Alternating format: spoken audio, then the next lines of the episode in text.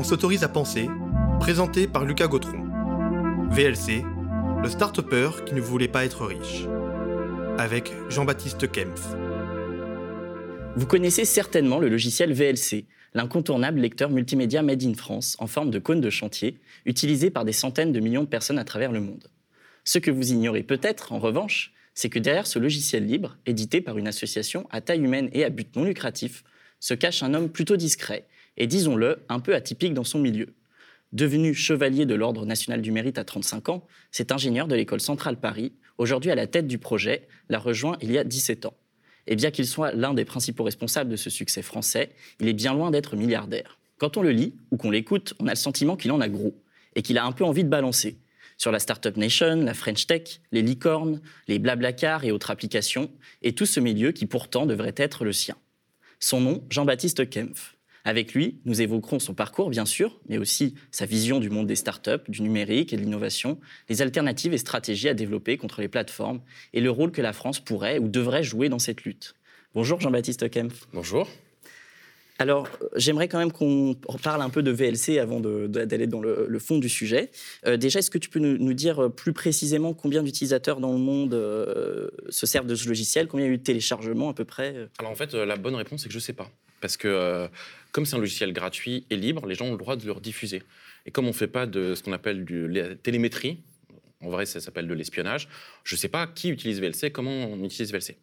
Ce que je sais, c'est à peu près avec les nombres de téléchargements sur notre plateforme et les nombres de mises à jour, euh, ça donne une idée euh, à peu près du nombre de téléchargements et d'utilisation. On est à euh, peut-être 500 millions d'utilisateurs actifs de VLC. Donc après, comment tu définis actif, c'est un peu compliqué, mais ça te donne à peu près la, base installée de VLC qui doit être autour de 800, 900 millions de, de VLC installés dans le monde. Après, euh, c'est très difficile de savoir exactement parce que pour faire ça, il faudrait se mettre à espionner les utilisateurs et nous, on ne fait pas ça. Mais en gros, il y a des usages de particuliers euh, On a vraiment de tout. Euh, on a beaucoup de particuliers, des gens qui lisent des DVD, des Blu-ray, des gens qui regardent de l'illégal, plein de mal de gens qui l'utilisent pour écouter de l'audio. Et dans le monde professionnel de la télé, du broadcast, tout le monde utilise VLC, que ce soit Sony Pictures quand ils font le, dernier Spider-Man ou, la télé RTBF. Si tu devais donner euh, la raison fondamentale du succès de VLC, ce serait quoi? Euh, la raison fondamentale du succès de VLC, c'est que personne n'a cherché à ce que ce soit un succès. Donc en fait, euh, c'est un peu un troll, mais en fait, c'est juste que c'est un, logiciel fait par des geeks pour des geeks, pour se faire plaisir. Et donc, en fait, il n'y a pas eu de marketing, il n'y a pas de fonctionnalité qui servent à rien. C'est juste, le but, c'est de faire plaisir à nos utilisateurs. C'est vraiment un produit qui répond aux besoins utilisateurs et c'est toujours ce qui nous a défini.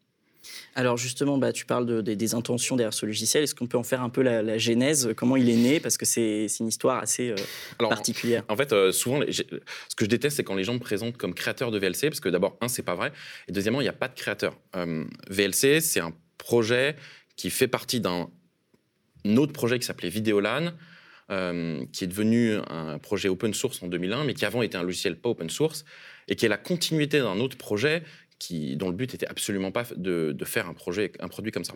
Alors, l'histoire originelle, c'est euh, en 1995, en fait, euh, sur l'école centrale Paris, donc le campus à Châtenay-à-Labrie qui vient d'être détruit, tout est géré en fait par les étudiants. Euh, la sono, les soirées, mais aussi la cafette, la coopérative, le bar, la télé, la radio et le réseau. Donc en fait, on est dans un campus un peu bizarre où c'est les étudiants qui s'occupent du réseau informatique et pas comme d'autres écoles. Et en fait, ils veulent un réseau plus rapide et euh, ils n'ont pas l'argent pour le faire. Donc ils vont voir l'école et l'école dit ah non vous comprenez le campus c'est pas nous qui gérons etc. Et il leur dit bah euh, euh, allez demander à nos partenaires, qui est une façon de dire allez dégager. dégager il y a rien à voir. Et en fait les étudiants en fait on était en 94 ce qu'ils voulaient c'était jouer en, aux jeux vidéo en réseau, parce que à ce moment-là, leur, réseau suffisait pour aller envoyer quelques mails et les premiers sites internet, mais ils voulaient jouer en réseau. Et en fait, eh ben, c'est ce qu'ils vont faire. On leur dit d'aller voir des partenaires, ils vont voir des partenaires, ils vont voir évidemment Bouygues, et Bouygues leur dit le futur de la télé, c'est le satellite. Bon, non. Mais bon, il y a 25 ans, on pouvait se dire que c'était euh, le futur. Et à ce moment-là, tu achetais des, des, box qui étaient décodeurs MPEG-2 qui coûtaient, je sais pas, 5 000, 6 000 francs et des antennes qui coûtaient 1500 francs. Et sur le campus, il y a 1500 étudiants, donc le coût aurait été monstrueux. Donc l'idée, c'était juste d'en acheter une énorme et de diffuser en fait par le réseau, puisque en fait c'était des flux numériques, euh, sur le réseau. Évidemment aujourd'hui ça semble évident. En 95, on est 10 ans, 11 ans avant YouTube. Être capable de faire du décodage vidéo plus gros qu'un timbre-poste sur un ordinateur normal, c'était quasiment de la science-fiction. Mais ils voulaient vraiment leur, leur, réseau. Donc en fait, ils lancent le projet de 95 à 97. En 97, ils ont une démo, ça crache, mais c'est pas grave, ils font la démo 30 secondes, ça crache au bout de 40. Ils ont un super ordinateur où il y a 64 mégaoctets de RAM à l'époque, donc évidemment, euh, ça nous fait rigoler, mais on était avec des 486 DX33 et 66, c'est vraiment des, vraiment des, antiquités. Et, et, le projet s'arrête là, le projet s'appelait Network 2000, ils ont un nouveau réseau, ils sont contents. Et un an plus tard, il y a un groupe de gars, d'étudiants qui disent, mais en fait, peut-être ça intéresserait d'autres personnes. Et euh, il y a le début de la mouvance du logiciel libre, donc ils disent, on va faire un logiciel qui va fonctionner pour, pour Centrale, mais aussi hors de Centrale, et qui sera open source. Et donc en fait, VLC, c'est une partie du projet Vidéolan qui est la suite du projet Network 2000, qui est la suite du réseau étudiant de Centrale Paris. Donc il n'y a aucun moment quelqu'un s'est dit, putain, je vais disrupter, je vais faire un nouveau lecteur vidéo qui va tout casser c'est une conséquence. Euh, et il n'y a pas de créateurs, il y a plein de gens qui ont créé, il y a plein de gens qui ont travaillé euh, tout au long du projet. Et toi, tu interviens euh, à partir de 2003, c'est ça? En fait, moi, je rentre à Centrale en 2003. Je deviens vice-président du réseau. Et c'est comme ça que je rentre dans, dans, Videolan. Et moi, au début, je ne m'occupe quasiment que de la diffusion vidéo sur la résidence. Et puis, bah, je commence à faire des petits trucs à partir de 2005 sur le code. Et surtout, en fait, pendant mes stages en 2006, euh, c'est là où je commence à, faire beaucoup plus de trucs sur VLC. Donc c'est un peu les cadres associatifs au sein de l'école qui t'ont encouragé à t'impliquer euh, et, à apprendre et à, À l'époque, à l'école centrale Paris, euh, il y avait une énorme vie associative et un peu moins de focus en fait sur les cours. En tout cas, pour, pour, une certaine part, à peu près 20% des élèves, ils faisaient beaucoup d'associatifs. Et c'est génial parce qu'en fait, ça t'apprend beaucoup plus de choses dont tu vas avoir besoin plus tard dans ta vie qu'un énième cours de physique quantique ou de mécanique des fluides. Et du coup, aujourd'hui, euh, alors c'était un projet étudiant qui a évolué, mais qui collabore au projet? Est-ce qu'il y a des, salariés à temps plein dessus? Est-ce qu'il y a des contributeurs externes qui alimentent le, code source? Ça se passe comment? Alors, dans l'histoire, en fait, au, début, donc, au début, c'était un projet étudiant, euh, et puis ben, jusqu'à 2001, c'est pas open source, donc c'est que des mmh. étudiants de centrale qui peuvent s'y mettre. En 2001, quand ils passent, le, en février 2001, quand ils passent en, open source, ce moment-là, il y a des gens qui commencent à contribuer, notamment un, un Hollandais et un Français qui habitaient à Londres, et qui commencent à, à aider et puis euh, chaque année, en fait, bah, c'est un groupe d'étudiants qui qui vient et qui repart. Et ça, ça marche comme ça jusqu'en jusqu'en 2005-2006. Et là, en fait, le logiciel devient un peu trop gros et surtout euh, devient un peu trop compliqué pour des étudiants.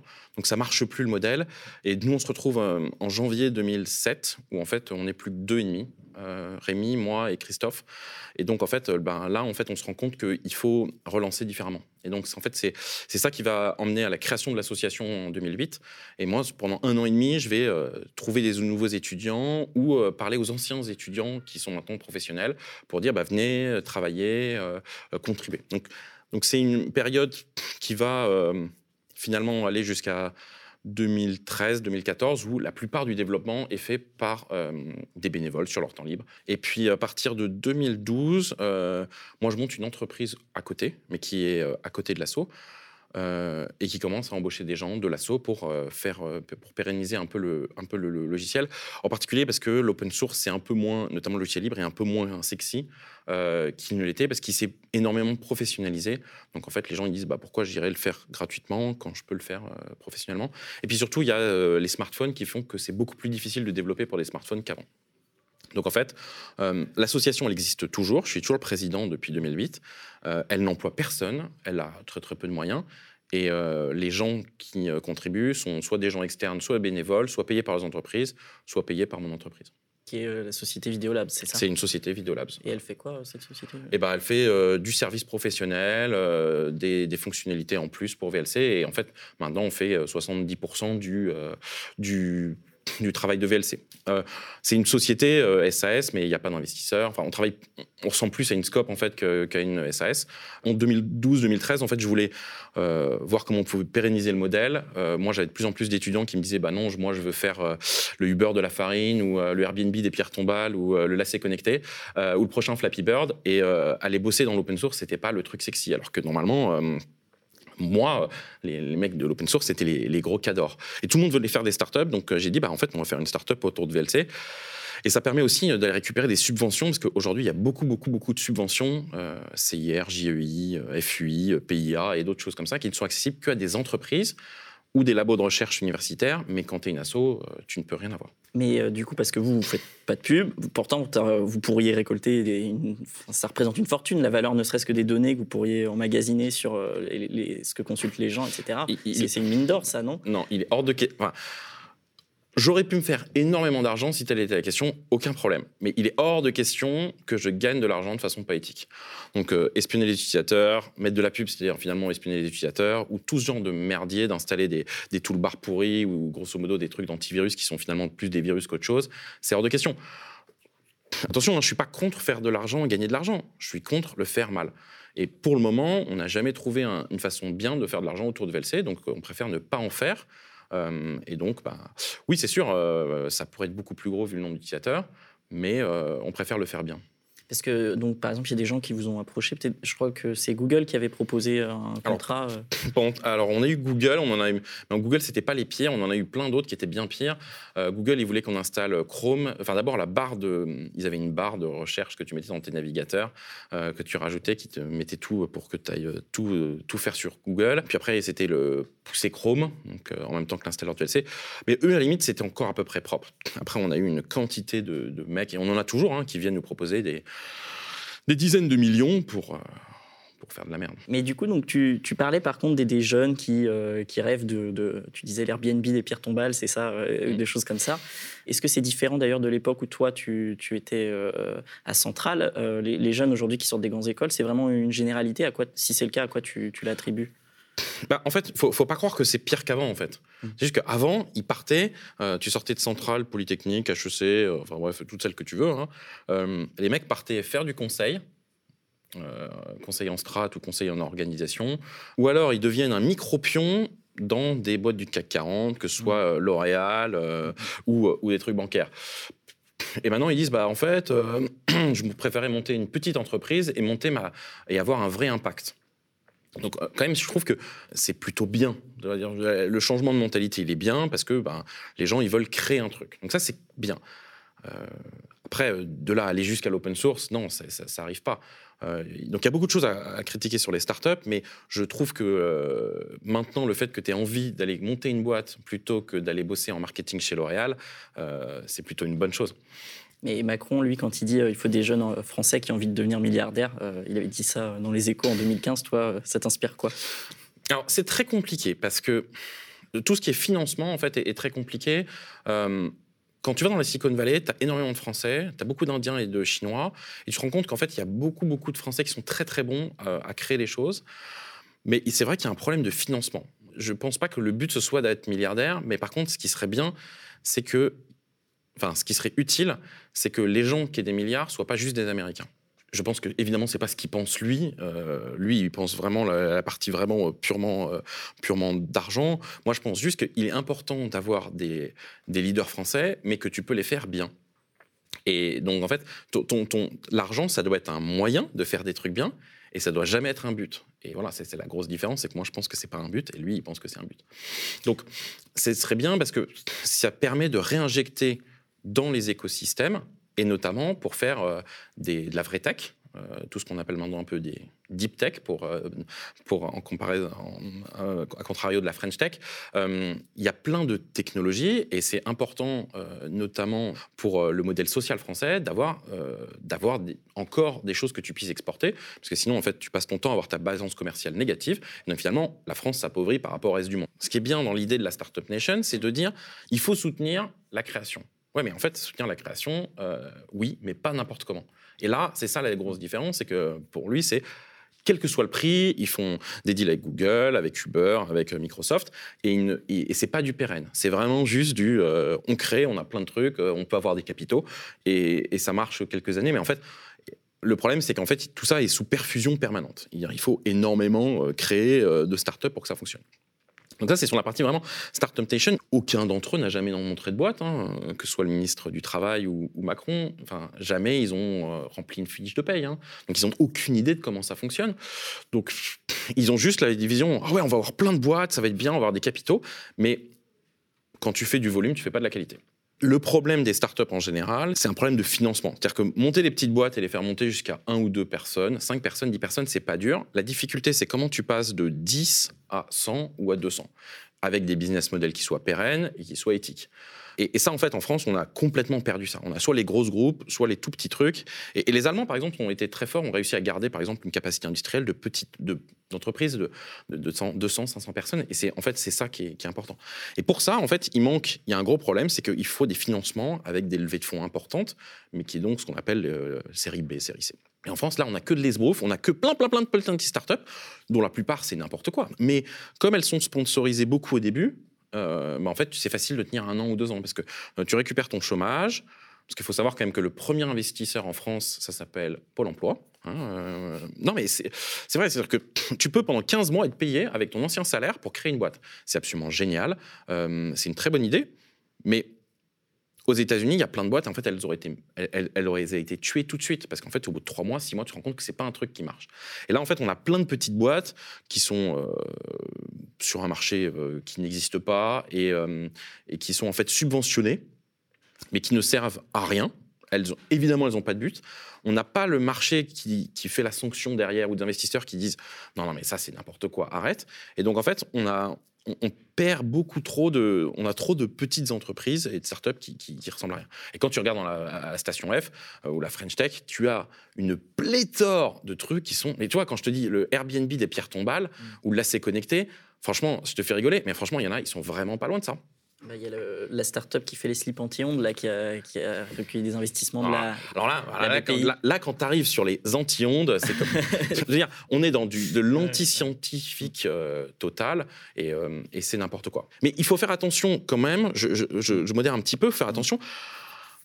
Aux États-Unis, c'est pareil. En fait, le ratio que tu as normalement, c'est que sur 10 boîtes, qui reçoivent de l'investissement, tu en as une qui explose, deux qui sont à, l'équilibre, qui font des boîtes qui sont des boîtes normales, et sept qui se pètent la gueule. Ça, c'est le ratio normal. Et, voilà, c'est un peu darwinisme social, c'est vrai, mais c'est ce qui fait. Le problème, c'est que là, aujourd'hui, sur la French Tech, on est plutôt à 1, peut-être 5 et 100. Et, c'est le problème. Et surtout, il y a plein de boîtes, quand elles commencent à, vraiment décoller, elles se font rafler par des Américains qui ont beaucoup d'argent ou, ou, des Anglais. Et donc, en fait, on a, on n'a rien, quoi. Donc voilà, donc ça c'est vraiment un, des problèmes. Et le deuxième problème, c'est que les boîtes du CAC 40 considèrent que bah, plutôt que de faire de l'innovation en interne, ils vont plutôt euh, aller faire leur euh, shopping de, start-up. Comme ça, ils, montrent qu'ils sont innovants, euh, c'est super, regardez, on est cool, et ça fait super cool à leur board. Ils achètent des boîtes et ils n'en font rien ou ils la détruisent. Donc, parce qu'en fait, finalement, ah oui, mais tu comprends, ça, nous prend un peu de marché. Donc finalement, ces gros groupes, en fait, vont, vont avoir des gros, gros soucis dans le futur parce qu'ils ne savent pas innover. Alors justement, là-dessus, ben, il y a un bouquin qui est intéressant, je ne sais pas si tu l'as lu, de Nick Sornex sur euh, Capitalisme des plateformes. Voilà. Et il explique bien dedans, notamment, il parle de, il fait une typologie en fait des types de plateformes. Et euh, il met de côté, par exemple, les euh, Uber et Deliveroo. Et selon lui, leur succès, il est vraiment euh, dû à des conditions particulières euh, qui ne sont pas amenées à durer. C'est qu'il y a un chômage élevé qui pousse les gens à se diriger vers des, des, jobs mal payés.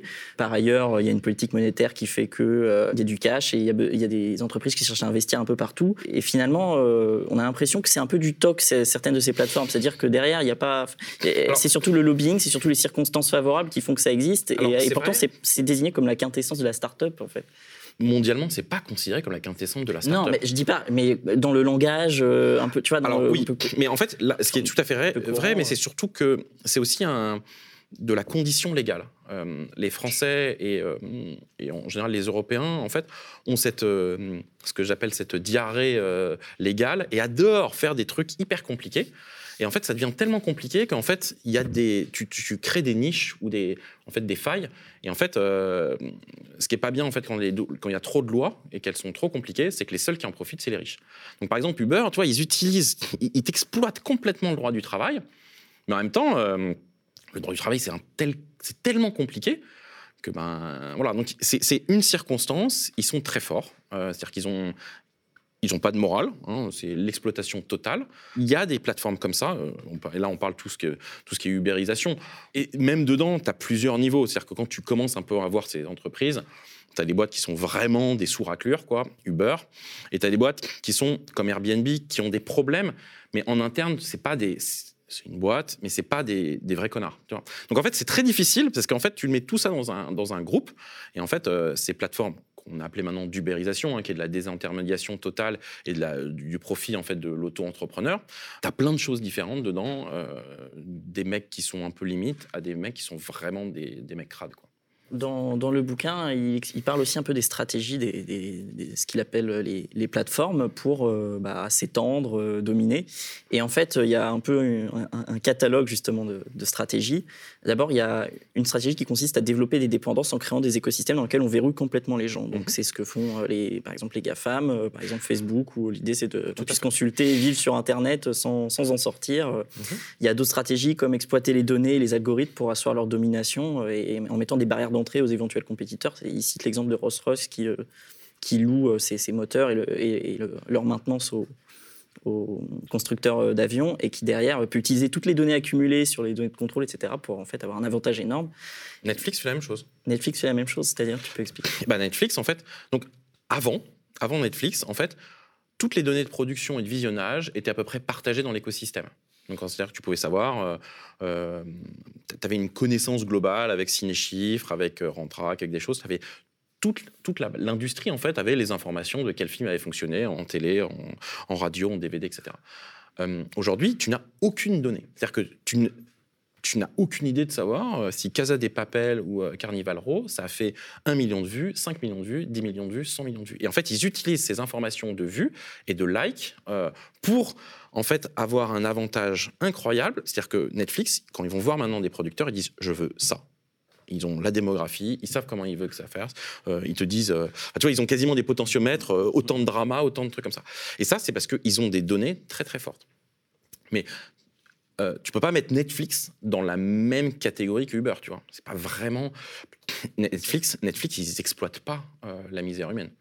Tu vois, donc non, non, mais ça peut être un problème d'être dépendant de plateformes qui, qui Alors, occupent un espace. C'est euh, voilà. évident, mais en même temps, euh, personne travaille pour aller casser des plateformes. Il n'y a pas d'investissement. euh, le média, vous êtes diffusé sur YouTube. YouTube, c'est un monopole monstrueux. Pourquoi est-ce qu'on a ces plateformes? C'est qu'en fait, il y a un système de winner takes all. C'est-à-dire qu'on s'est rendu compte sur Internet, c'est la première fois, c'est que celui qui prend, qui gagne, il va pas, tu vas pas arriver dans un triumvirat avec un leader qui a 40% et puis euh, deux, trois mecs qui ont 20% derrière. Tu vois, par exemple, L'Oréal, prenons L'Oréal, euh, ils ont un gros marché, et puis en fait, il y a quand même plein d'acteurs. Quand tu arrives sur des Facebook ou des Google, quand ils prennent le marché, ils s'arrêtent pas à 50%, ils arrivent à 90%, et, et ensuite, tu peux pas t'en sortir. Et là, à ce moment-là, une fois qu'ils ont leur marché, ils utilisent euh, les données, ils utilisent en fait surtout euh, leur capacité légale euh, et leur lobbying pour rester en place. Donc, euh, par exemple, à la GDPR qui est contre, euh, euh, qui a été votée euh, par les Européens euh, contre les cookies, etc.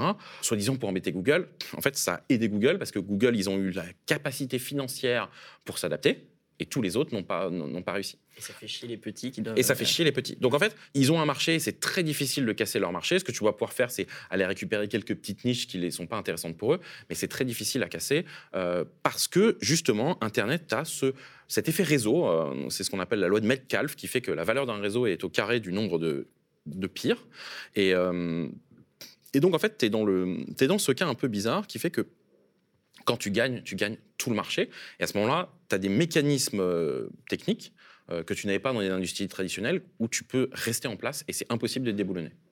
Alors, je t'ai posé aussi cette question parce que justement, sur ces deux aspects particuliers, qui est verrouiller les gens dans, un- dans un écosystème et par ailleurs euh, exploiter les données, en fait, quelque part, VLC, est-ce que vous n'êtes pas un peu l'anti-plateforme de ce point de vue? Parce que vous vous, vous, vous, vous développez des moyens en fait, qui, qui, qui favorisent l'interopérabilité, puisque votre souci, c'est d'avoir quelque chose qui est assez universel finalement en termes de, de, de contenu accessible et que vous pouvez décoder. Et puis, euh, par ailleurs, en fait, vous, créez un, es- un espace libre où les gens euh, peuvent peuvent euh, passer, euh, consulter des contenus sans qu'il y ait une exploitation de leurs données. Donc, Alors, vous incarnez une anti-plateforme de... c'est- vrai, nous on a une, une, un côté euh, très décentralisé, mais en fait, de fait, on n'est pas une plateforme.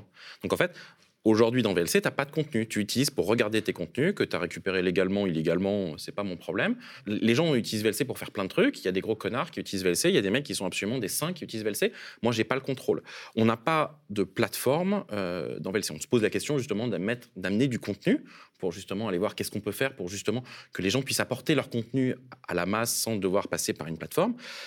Mais pour ça, euh, ça demande une, une vision, une volonté et malheureusement de l'argent. Tu vois, par exemple, Moi, je suis pas une plateforme parce que je pourrais pas avoir une plateforme, ça coûte trop cher. Aujourd'hui, moi, j'ai pas d'argent. Euh, donc voilà, c'est un peu la limite du modèle, c'est que là, pour aller se battre contre les plateformes, les grosses plateformes, il faudra en fait du cash, et ce cash, euh, je ne l'ai pas. On a parlé un peu de la question du cadre juridique. Tu as, tu as mentionné le, le fait que bon, donc il y avait euh, Vidéoland qui est l'association. Ta société, tu dis ça ressemble un peu à Scope. Il se trouve que nous, aux médias, par exemple, on- il y a une association, a deux sociétés qu'on veut se transformer en société coopérative. Qu'est-ce que tu penses, par exemple, je sais pas si tu connais Mobicop, c'est euh, un peu l'équivalent d'un Blablacar, mais en, en forme coopérative. Ouais. Euh, Est-ce que tu penses que ça fait partie de la réflexion, ce- cette question du cadre juridique En en fait, oui, ça fait partie, ça fait partie de la réflexion, mais ça n'est pas suffisant. C'est-à-dire que euh, là, pour aller se battre contre, et donc là, on parle pas juste des GAFA, mais vraiment, enfin des plateformes, mais vraiment la partie GAFAM. Par exemple, tu vois, euh, on va prendre l'exemple d'Apple.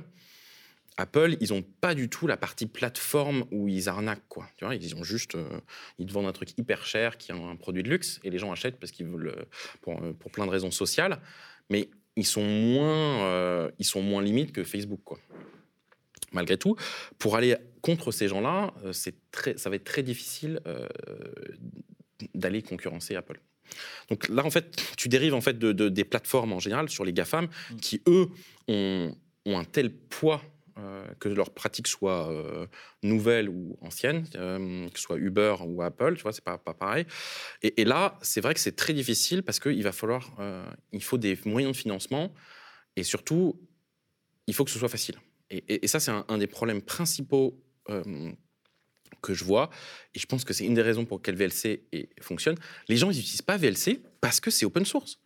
99,99 allez, 9% des gens, ils n'ont aucune idée qu'utilisent VLC, ils n'ont aucune idée que c'est open source, ils n'ont aucune idée que c'est libre, et ils s'en foutent. Ils utilisent VLC parce que ça marche.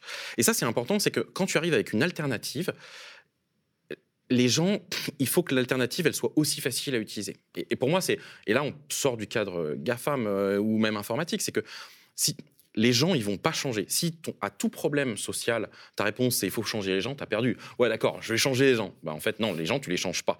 Les gens, tu peux les changer si ce que tu leur proposes, c'est soit un tout petit peu plus facile à utiliser, par exemple le KVLC, c'est plus facile qu'à aller télécharger des codecs pack, donc les gens vont l'utiliser. Soit tu es à la même niveau de difficulté, mais tu rajoutes un truc moral. C'est-à-dire que tu dis, bah, par exemple, le- le- trier les, les ordures, c'est pas très compliqué.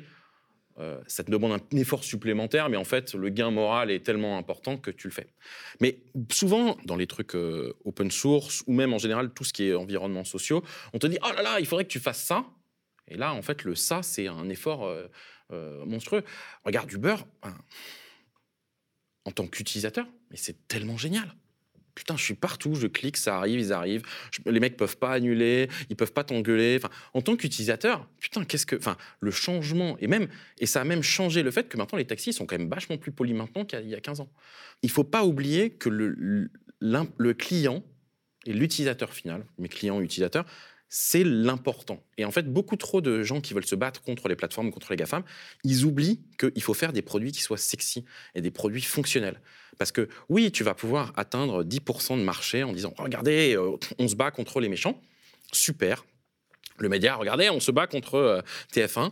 Euh, mais en vrai, si tu veux pas dépasser une niche, il faut que tu apportes quelque chose qui soit quand même aussi bien.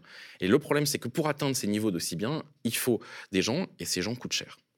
Alors justement, euh, on a l'impression que si on veut faire aussi bien que, et, et pas aussi mal dans, dans le sens euh, moral du terme que les Facebook et les Google, euh, il va falloir des moyens assez énormes. Toi, tu dis à la question du Alors, ils financement. sont pas, ils sont pas aussi énormes, attention, parce qu'en fait, tu as vu ce qu'ils ont fait. Donc en fait, eux, ils ont, tu as un avantage quand même, c'est que tu pas les premiers entrants. C'est-à-dire qu'en fait, tu peux te rendre compte que bah, ils ont fait des conneries. Ça, c'est les conneries. Euh, on- Et puis surtout, il y a des technos qui sont développés, donc tu peux, donc ça coûte moins cher. Et surtout, euh, si ton but n'est pas forcément de d'écraser la concurrence, tes, moyens en fait et ta croissance peut être plus faible, donc tes moyens sont pas aussi importants. Mais par contre, ils sont pas nuls. Il faut pas l'oublier. Mais qu'est-ce qui manque justement? Est-ce que c'est l'engagement euh, des États? Qu'est-ce qui, fait que ça? Bah, au début, en fait, euh, il n'y aurait pas besoin de grand-chose. Mais en fait, là, on a un tel retard que, ouais, bah, par exemple, euh, il faudrait euh, avoir des, in- des investissements, je pense, étatiques sur certains sujets, sur euh, avoir un, un OS de smartphone ouvert, euh, l'équivalent de Google Docs ou d'Office 365, des choses comme ça, que finalement tout le monde utilise. je suis sûr qu'au média, vous utilisez Google Docs. Enfin, si, si c'est pas. ouais, évidemment, quoi. Et c'est, mais évidemment. Et donc, en fait, là, il y a un besoin. C'est-à-dire que pour arriver, en fait, on a un tel retard qu'il y a un besoin. Et donc là, je pense, mais aussi, il faut avoir un, système de financement de, de, start-up et de bonnes start-up qui soit fonctionnel et vertueux. C'est possible, mais pour ça, il faut avoir un cadre légal, il faut avoir surtout des hommes politiques qui comprennent ce qu'ils font. Et aujourd'hui, on n'a pas ça en France. Alors, on peut peut-être parler de l'exemple, par exemple, de, Quant, donc le moteur de recherche français, qui a quand même une ambition assez grande de, concurrencer euh, les autres, et qui a des financements, pour le coup, des financements euh, européens même. Euh, mais il y a quand même pas mal de controverses sur le sujet.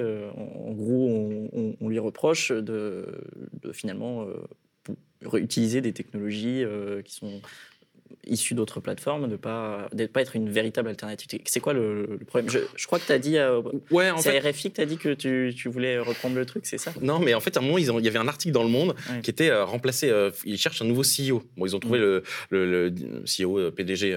ils ont pris finalement le PDG adjoint. Et moi, j'ai envoyé un mail en disant Mais vous êtes sûr que vous voulez pas que je, je vienne? C'est une boutade, mais en fait, pas forcément. Alors, attention, compte, on a raconté tout et n'importe quoi ils ont, il y a eu des controverses, en particulier, je pense qu'ils ont fait des erreurs, mais l'erreur, euh, ils arrivent dans un marché qui est très compliqué, qui est très difficile, ils veulent aller vite. Personnellement, de ce que je comprends, je pense qu'il y a une partie du management de Quant qui est pas assez bon et qui est trop bien payé, mais surtout, il y a une erreur de technique. Je pense que la, euh, Google, c'est un marché parce qu'à l'origine, c'était techniquement meilleur. Et on revient à ce que je disais tout à l'heure, il faut que tes produits soient sexy. Et si tu n'as pas des produits sexy, c'est embêtant. Par contre, le débat là, qui, est la polémique sur le fait qu'ils utilisaient en fait le cloud euh, Microsoft, en fait, ben, c'est une fausse polémique, quoi. Parce qu'en fait, le cloud Microsoft, c'est-à-dire que plus tard, ils pourront utiliser le cloud OVH euh, s'ils sont fonctionnels. C'est juste que Microsoft leur a donné euh, des crédits gratos et ils utilisent ça pour, pour, pour s'imposer. Moi, ça me pose pas du tout de problème. Il y a une autre polémique dans la sous-polémique qui est qu'ils utilisent les résultats de recherche de Bing. Et là, c'est un petit peu plus petit, mais encore, je comprends, il faut, tu as un retard, tout est justifiable. Tu peux prendre plein de raccourcis du moment que tu as un plan, et c'est ça qui est important, d'avoir un plan pour en sortir.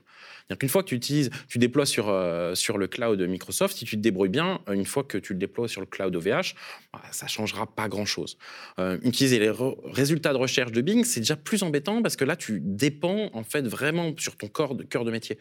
Mais out... Ça pas de ça, le projet c'était justement... Euh, oui, mais quand tu commences, quand tu commences, enfin arriver aujourd'hui, jour 1 et monter un Google, moi, je, tu vois, comme ça, je te dis, tu as. Euh, c'est 200 millions, 300 millions, peut-être un milliard. Hein, ça doit être un milliard pour avoir un truc qui est euh, à peu près correct. Donc, mais est-ce que justement l'enjeu, il ne le justifie pas Et ouais, mais où tu vas trouver un milliard?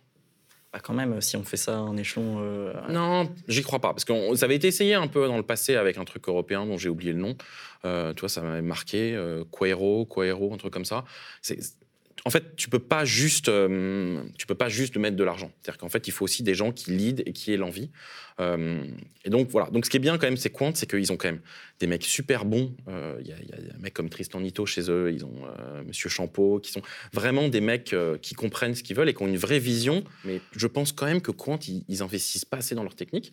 Et mais ça, c'est avis de geek qui travaille. Enfin, VLC, c'est parce que techniquement, c'est génial que ça fonctionne. Et je pense que Quant, ils ont un peu oublié c'est un problème stratégique ou tu penses qu'il y a un défaut aussi de, main-d'œuvre euh, qui est prête à se lancer dedans euh Non, mais attends, euh, ils arrivent, ils ont un projet, ils, ont, ils doivent gérer des RH, des gens décentralisés, l'État qui arrive, de les trucs politiques, tout le monde qui leur dit Regardez, quand je fais cette moteur de recherche, les réseaux sociaux, etc. En fait, c'est très compliqué. Ils ont grossir, en fait, très vite, c'est difficile. L'exemple typique, c'est Mozilla, tu vois, qui sont une boîte qui ont 500 millions de dollars par an et qui en font euh, une, catastrophe. Quoi. que c'est maintenant 5% des parts de marché qui en avaient 30. Donc, euh, grossir très vite, c'est difficile parce qu'il faut structurer. Moi, je, VLC, on est tout petit et aussi on est efficace parce qu'on est tout petit. Alors, si l'enjeu, c'est de reprendre possession du numérique et de ne pas l'abandonner à des gens qui euh, ont toutes sortes de projets mais qui ne sont pas forcément liés à nos intérêts, euh, ça, signifie a priori qu'il faut maîtriser toutes les technologies et toute la chaîne euh, des composants et de la production. Et utiliser des logiciels et des systèmes d'exploitation libres, ça suffit pas. Il faudrait par exemple pouvoir fabriquer nos propres processeurs, etc. Est-ce que la France, elle en est capable? Oui. Est-ce qu'on on en est capable? On a, on a déjà le, niveau de. Il y a, pas de. Qu'est-ce qui bloque alors? Il n'y a pas de technologie trop compliquée pour les Européens, pour le moment. L'intelligence artificielle, c'est pas un problème de technologie, c'est un problème de volume de données. Donc, Là, c'est là la limite. Bah, mais... Oui, mais c'est quand même un problème, ne serait-ce que ça, parce qu'on n'a pas forcément envie d'accepter. Euh, oui, mais tu peux, faire beaucoup de choses avant d'arriver aux limites, en fait. C'est-à-dire que, entre. Oui, c'est sûr, tu as, un retard techno, peut-être, mais avant d'arriver au moment où on a le retard technologique, enfin, je veux dire, pour, pour aujourd'hui monter un Uber, il y a, aucun, décentralisé, fédéré, il n'y a aucun problème technique arrête de nous raconter n'importe quoi. Mm. Euh, euh, ça reste une, une, mise en relation euh, de gens, de gens sur Internet. C'est une plateforme. Tu vois, il n'y a, pas de raison. Ton Airbnb, c'est la même remarque. c'est pas forcément ce qu'on a envie de, de, faire. voilà, mais... Non, mais ce que je veux dire, c'est que avant d'arriver les, les limites technologiques françaises, on va avoir du, Bon, tu, mentionnais après les processeurs. Euh, je rappelle qu'en France, on a un fondeur qui s'appelle ST Microelectronics, hein, euh, qui est à Kroll, euh, à Grenoble, et qui a aussi une partie en Italie. Et en fait, ils ont des capacités, on a des capacités. et puis surtout, il y a tout ce qui est maintenant open source sur les microprocesseurs, avec tout le, le, produit qui s'appelle OpenRISC. il y a des choses à faire, et donc il y a, pas de, je ne crois pas à la barrière de, de la plateforme, de la techno. Par contre, il y a trois problèmes. Il y a un problème politique et qui a un vrai problème, c'est que nos, dirigeants, et alors là, euh, de tous les partis, sont des gros nuls.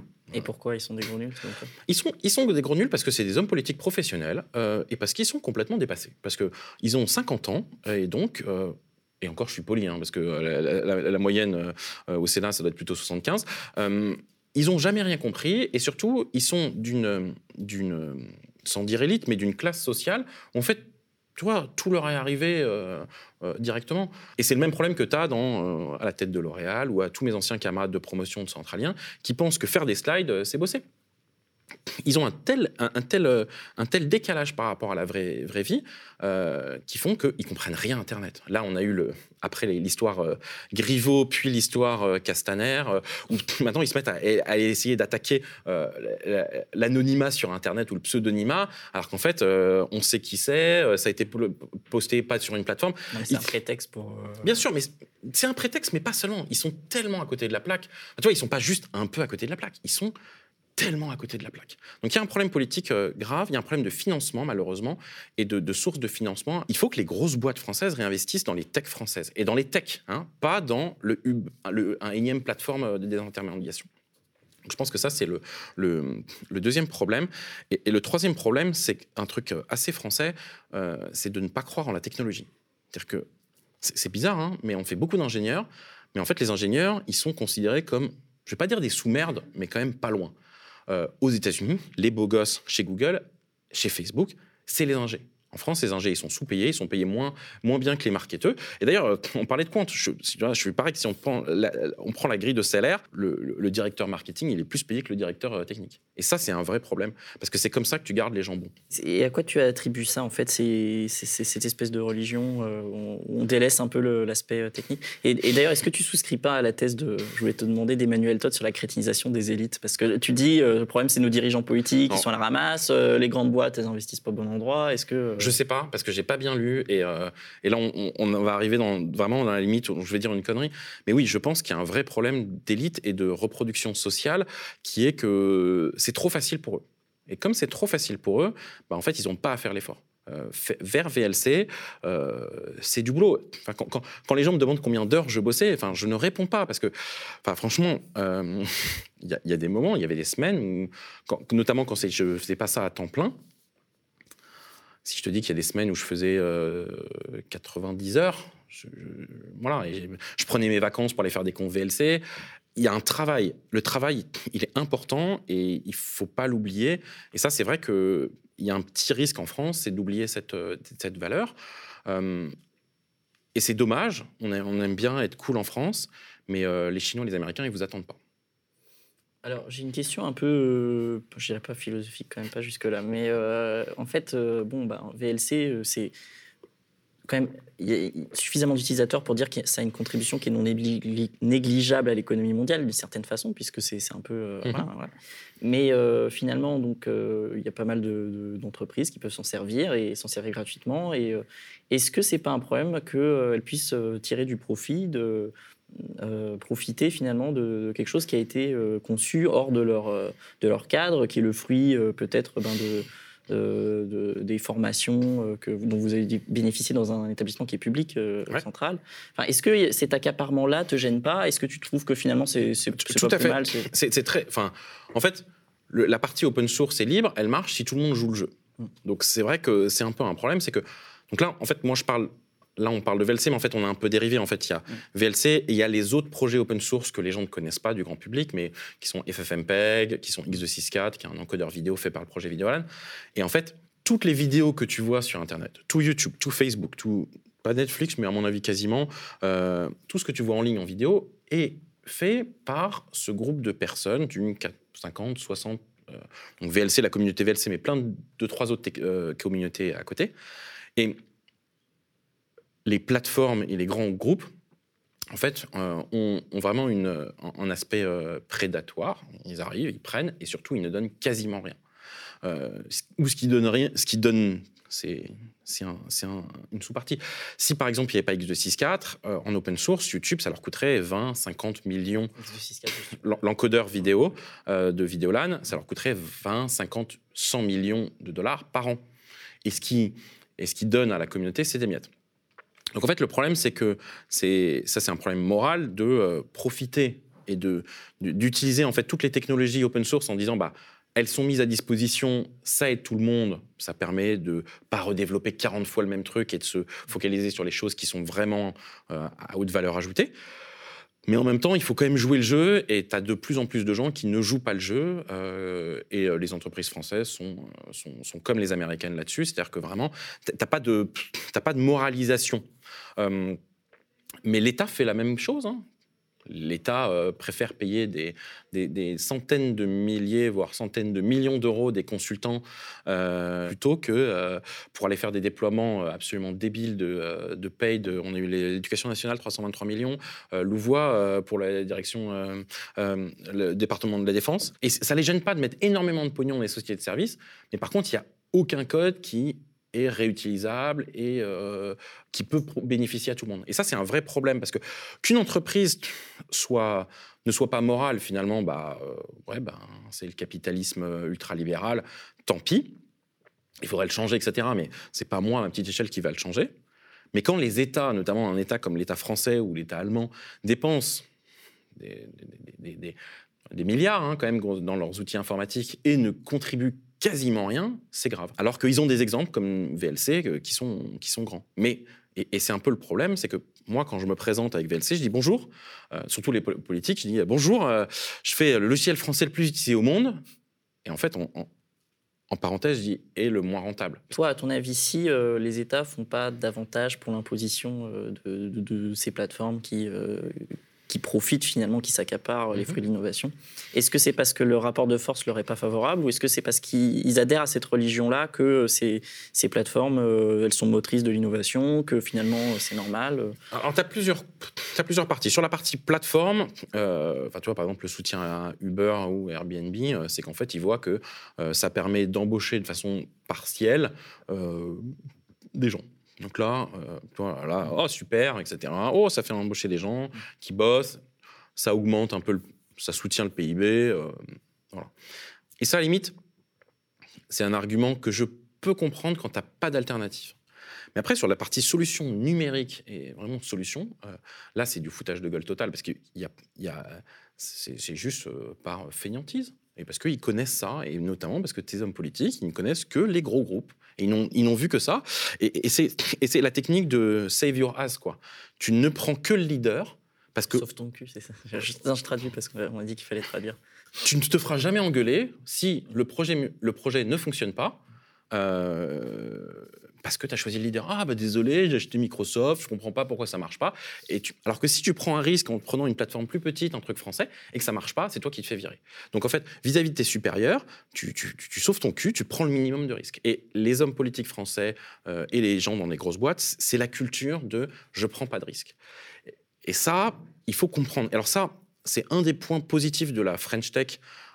On a quand même un peu une culture de risque qui arrive. Avant, quand tu, montes, tu plantais une boîte en France, tu étais euh, fiché à la Banque de France, tu étais tricard, tu pouvais plus faire de prêt, tu pouvais vraiment rien faire.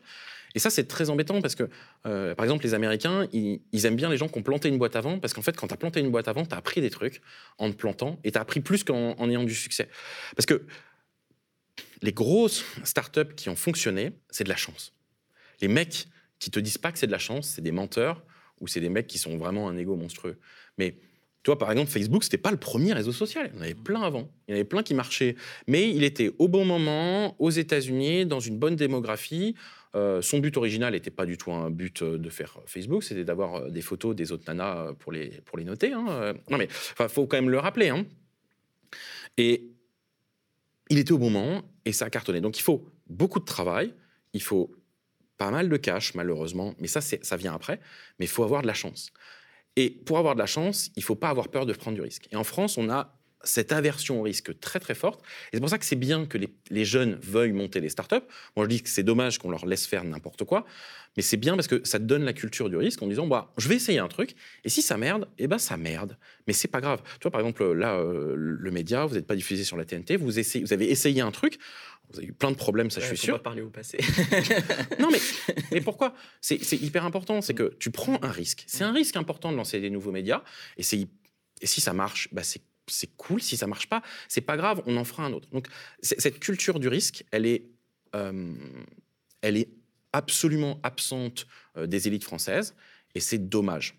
Et ça, euh, tu vois, Quant, c'est super. Ils ont une culture du risque. C'est un projet ils s'en prennent des baffes, quoi. Mais de toute façon, les seuls gens qui se prennent pas de baffes, c'est les gens qui font rien et qui essayent pas. Alors voilà, moi, je vais être directeur plutôt que de monter compte, hein, tu vois, il pourrait être directeur technique chez L'Oréal, il serait payé dix fois plus, euh, euh, il serait tranquille, euh, il foutrait pas grand chose, il serait en réunion à se gratter le bide pendant des heures et des heures et des heures, et à prendre ses cafés. Donc, c'est bien de créer et d'essayer. C'est dur, c'est sûr, et des baffes, tu t'en prends, mais il y a que en ne faisant rien que tu ne prends pas de baffes. Alors, je voudrais finir par une question un peu personnelle, mais pas trop, hein, ça t'inquiète pas. Tu peux poser des questions personnelles, au besoin, je te répondrai pas. Hein. D'accord. Non, c'est que j'ai lu que tu te définissais euh, dans Society comme un libertarien. Alors, et que cependant, tu disais que tu n'étais pas choqué euh, s'il fallait payer 50% d'impôts. Alors, comment tu. Non, non, cette contradiction, comment tu... En fait, euh, c'est très compliqué parce qu'en France, il y a. Donc, moi, je ne rentre pas du tout sur l'échiquier politique français. Mm. Il y a plein de mots autour de la liberté qui sont euh, soit libertariens, soit libertaires, et qui sont des notions en fait qui sont euh, finalement débiles et très très loin de ma pensée parce que en fait ce sont euh, une partie notamment en fait que nous les libertariens américains c'est Madeleine quoi. C'est l'ultra libéralisme c'est le laisser faire de faire n'importe quoi. Alors que moi je suis plus au sens vraiment liberté de, la révolution française c'est-à-dire du slogan français. C'est vraiment la partie liberté social, pas du tout économique. Donc, en fait, moi, je suis, je, suis très embêté avec euh, toute la gauche française qui, pour moi, ne fait que de faire de l'interdiction. On a un côté français, alors je vais choquer pas mal de vos, vos, gars, mais c'est pas très grave, mais, qui a, un côté très stalinien. Ah, il y a un problème, oh, on va interdire. Et en fait, euh, et ça, c'est un, problème de la gauche française en, en général, mais ça te fait juste plus, plus, plus, plus de lois, plus, plus, plus d'impôts qui sont compliqués. Et en fait, moi, je suis absolument contre les lois compliquées. Moi, je, suis, je pense qu'on a trop d'impôts et de niches fiscales en France, pas en volume. Ça me choque pas qu'on ait, qu'on ait 55% de prélèvements obligatoires. Ce qui me choque, c'est que ces 55% soient sur 400 impôts et 9000 niches fiscales. Parce que les gens qui vont profiter des niches fiscales ou de la complexité légale, c'est les gens qui ont l'argent pour se payer des fiscalistes et des, et des juristes et des avocats. Et les gens qui se font niquer la gueule, à la fin, c'est les petites gens, c'est les gens normaux. Il y avait encore euh, des mecs qui font de la prison ferme pour avoir. Euh, là, c'est un agent qui a détourné de l'argent euh, public à, je crois que c'est 130 000 euros, et il fait de la prison ferme. Il, Et, et nos hommes politiques, par contre, putain, c'est pas, c'est pas 100 000, c'est c'est des millions, et eux, ils ne prennent jamais rien. Quand ils vont en prison, on les fait sortir assez. Attends, mais Balkany, c'est la première fois. Mais c'est pas, enfin, c'est pas grave que Balkany soit sorti. C'est- embêtant, etc. Mais l'important, c'est qu'il soit rentré. La première fois qu'on en a mis un en tôle ferme. Et c'est ce soir, vous allez au poste. Vous allez en, en, tôle. C'est pas, oh oui, bon, on va faire un truc, on, se transforme en, sursis, puis ensuite, on a euh, l'application des peines, etc. Donc, moi, j'aime pas du tout le, système euh, peu la gauche euh, française pousse, qui est, ah, il y a un problème. On va faire une loi, parce qu'en fait, on fait plein de lois, elles se battent les unes les autres, et ceux qui sont capables de passer entre les, entre les lois, c'est les gens qui ont de l'argent ou du pouvoir. Donc moi, je préfère, un- moi, je suis énormément pour euh, avoir des trucs très simples. Tu vois, par exemple, euh, on parlait impôts, mais euh, moi, je suis absolument contre tout ce qui est seuil. Tu vois, les tranches, je suis absolument contre, parce que ça te fait des effets de seuil qui sont toujours, euh, toujours problématiques. Alors, euh, je crois que c'était. Alors là, je vais peut-être dire une connerie, on, me corrigera, mais je crois que c'est LFI qui disait qu'il voulait plus passer de 5 tranches sur l'impôt sur le revenu, mais c'était 11. Mais c'est la même bêtise, en fait. C'est-à-dire que il faut pas qu'il y ait 5 tranches, 11 tranches, 20 ou 50. Il faut qu'il y ait une infinité de tranches. C'est-à-dire qu'on appelle. Enfin, tu vois, on n'est plus au 19e siècle. On a des ordinateurs, on sait calculer, ça s'appelle une intégrale. Il faut que tu aies une infinie de seuils. C'est-à-dire qu'au lieu d'avoir un, système comme ça, il faut. Et on peut le définir. Donc, moi, je suis pour un État beaucoup plus simple, des règles beaucoup plus simples. Mais et le problème, c'est que les gens qui veulent des règles beaucoup plus simples, en général, c'est parce que de l'autre côté, ce qu'ils veulent, c'est moins d'État en volume.